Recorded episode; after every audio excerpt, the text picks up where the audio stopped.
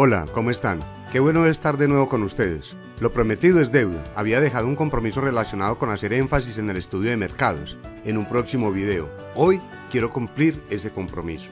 El inicio de este contenido está enlazado con la reflexión sobre lo que sería un viaje en la selva del futuro y con nuestro propósito de diseñar la ruta es dar dirección. Varias son las razones por las cuales quiero que el estudio de mercados tenga un justo y requerido énfasis. Primero, los negocios han prosperado, son mejores y serán mejores y más exitosos si se examina con lupa las necesidades que expresa el mercado y especialmente las que expresa el consumidor. Segundo, conocer a fondo el comportamiento de los consumidores nos hace más asertivos a la hora de crear bienes y servicios para satisfacer las necesidades que siente y o expresan. Y tercero, se aumenta la gama o portafolio de bienes y servicios que irán a satisfacer de diferente manera cada necesidad expresada o sentida.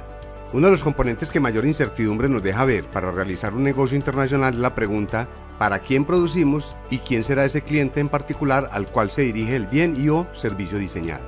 Enfocándonos al comercio internacional existen dos conceptos fundamentales, la investigación de mercado y las formas de entrada a los mercados internacionales.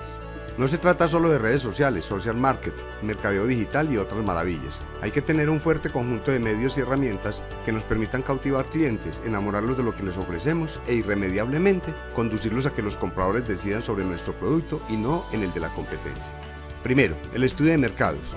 El estudio de mercados corresponde al conjunto de actividades y de acciones encaminadas a obtener información acerca del consumidor al cual se planea llegar y el segmento del mercado en el cual incursionar. Es importante obtener información del mercado al que se piensa exportar, porque no es lo mismo realizar una operación de comercio en el mercado local que en un mercado extranjero. Por ello, este esfuerzo debe ser lo suficientemente minucioso para brindar la información adecuada que permita determinar la forma de entrada más adecuada y menos riesgosa en términos económicos. En ese sentido dejaré expuestas una serie de preguntas en cuatro bloques a las cuales se debe dedicar tiempo efectivo para obtener la respuesta adecuada. Primer bloque. Relación de conocimientos y habilidades para el análisis y la descripción del mercado. Aquí las preguntas a las cuales debo enfocar mis esfuerzos en darle solución son Primero, realizar una investigación de mercado relacionada con los países que podrían consumir el bien y o el servicio. Segundo, realizar un análisis del mercado para decidir sobre mercados principales, mercados secundarios y mercados alternos o contingentes. Tercero, identificación o selección de un mercado meta para hacer pruebas piloto y poder escalar rápidamente la venta a nivel internacional. Cuarto, análisis de posicionamiento. Quinto, segmentación de mercados para facilitar el diseño de gamas y la accesibilidad real al bien y o al servicio. Sexto, formulación del perfil del cliente. Séptimo, análisis y evaluación de competitividad. Octavo, desarrollo de estrategias de competitividad. Noveno, fijación de precios a productos y servicios. Décimo, creación de la imagen corporativa. Las respuestas aquí logradas nos acercan más al cliente que deseamos atender. Segundo bloque, preguntas útiles para ubicar y describir su mercado potencial. Primero, ¿cuáles son las necesidades y o deseos de sus clientes o posibles clientes? Segundo, ¿cómo va usted a satisfacer esas necesidades o deseos? Tercero, ¿quiénes y cuántos son sus posibles clientes? Cuarto, ¿cuál es su capacidad de compra? Quinto, ¿cuánto compraría periódicamente? Sexto, ¿cuáles son sus hábitos de compra? Séptimo, cuáles son sus similitudes y diferencias, que los hace diferentes, valga la redundancia, a otros bienes y o servicios. Octavo, cuáles son sus tendencias de crecimiento. Noveno, dónde geográficamente está ubicado su mercado inicial. Décimo, a través de qué canales se piensa vender el producto y o servicio. Y onceavo, cuál es la participación del mercado que piensa captar y en cuánto tiempo. Estas respuestas ayudarán a planear la producción y a proyectar las ventas de la empresa en el futuro. Tercer bloque. Preguntas con respecto a costos. Aquí iniciaremos con la primera pregunta relacionada con ¿cuál es el costo de las materias primas? Segundo, ¿cuál se estima que será el costo de las materias primas? Tercero, ¿cuál es el costo actual de la mano de obra? Cuarto, ¿cuál es la estimación a futuro del costo de la mano de obra? Quinto, ¿cuáles son los importes actuales de otros costos y gastos? Sexto, ¿cómo se prevé que se comportarán esos otros costos y gastos? Séptimo, ¿cómo son estos costos en comparación con los de la industria en la que estamos? Y de ser posible, ¿cómo son estos costos en comparación con los de la competencia? Nuestro propósito al responder este bloque de preguntas es podernos preparar en términos de estrategias y adaptarnos a cambios no previstos. Cuarto bloque. Preguntas útiles para diseñar la estrategia mercadológica. Primero, ¿cómo planea usted identificar, calificar y hacer contacto con los clientes potenciales? Segundo, ¿cómo planea usted vender? Tercero, cómo asignará precios y qué precio asignará a sus productos y o servicios. Cuarto, ¿maneja usted alguna estructura de precios para diferentes mercados y o condiciones de ventas, mayoreo, grandes superficies, conglomerados, etc.? Quinto, ¿cuál será su competencia, dado el nivel de precios al que ha determinado vender? Sexto, ¿qué canal de distribución utilizará y cómo distribuirá sus productos y o servicios? Séptimo, utilizará la venta directa a través de su propia estructura comercial. Octavo, utilizará la venta indirecta a través de representantes, comisionistas o corredores. Noveno, venderá usted por catálogo, correo, teléfono, televisión, internet, redes sociales u otros medios. Décimo, ¿cuáles serán sus mecanismos de motivación para incrementos promocionales en las ventas, de acuerdo a su canal? Onceavo, ¿cuenta usted o su organización con plan, estrategias y programas de actividades para el lanzamiento de nuevos productos y o servicios en mercados actuales o en mercados nuevos? Doceavo, ¿cuenta con un plan de promoción? Treceavo, el plan de promoción cuenta con presupuesto, estrategias y programa de actividades.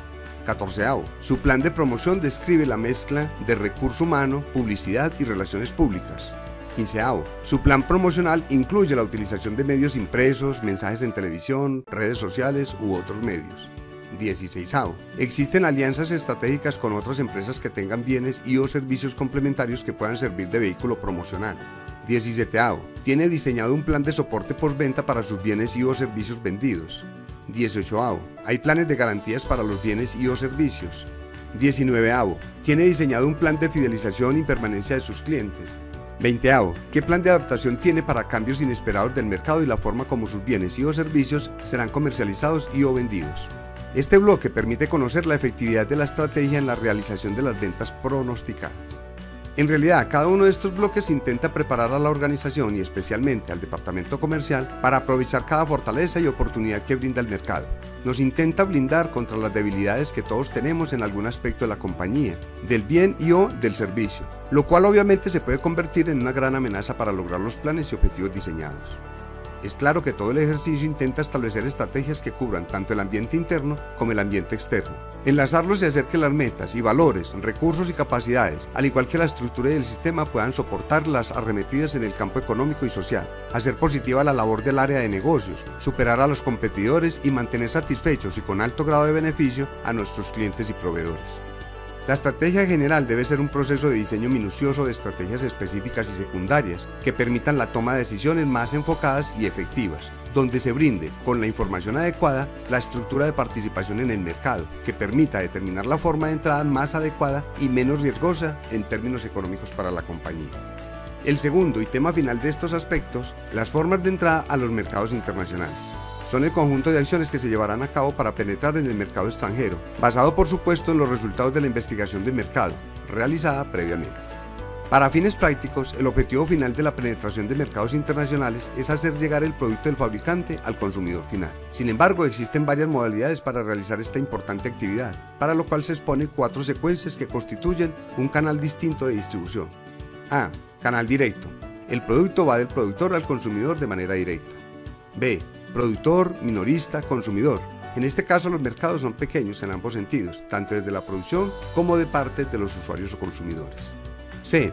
Productor, mayorista, minorista, consumidor. En este sentido lo importante es reconocer no un mayor costo, sino un mejor mecanismo de manejo en la distribución física internacional con el fin de mejorar procesos y evitar tropiezos que podrían menoscabar seriamente el éxito del negocio internacional. D productor, agente, mayorista, minorista, consumidor. Las relaciones exteriores, públicas y o privadas pueden llegar a ser un componente vital no solo para la realización de un negocio internacional, sino para el mantenimiento del vínculo futuro de los negocios en los mercados objetivos escogidos. Bueno, en realidad el tema es apasionante y delicadamente importante para la competitividad de las empresas. Espero que este contenido haya sido agradable y sobre todo de mucha utilidad hoy y siempre para el diseño de las estrategias de internacionalización de las compañías. Quiero despedirme con una gran reflexión. No se trata de hacer uno o dos negocios en diferentes países. Se trata de hacer negocios internacionales planificados y que respondan a una política de la empresa. No solo a una casualidad por los compradores impulsivos o antojados, ni por una fortaleza del producto. Lo que deseamos es hacer negocios internacionales de manera programática y periódica el negocio de mañana es diferente al negocio de hoy y al realizado con anterioridad, puesto que todas o gran parte de las condiciones cambian o pueden llegar a cambiar. Si nos preparamos, podemos enfrentar cada nuevo reto y adaptarnos a ese viaje en la selva o jungla del futuro.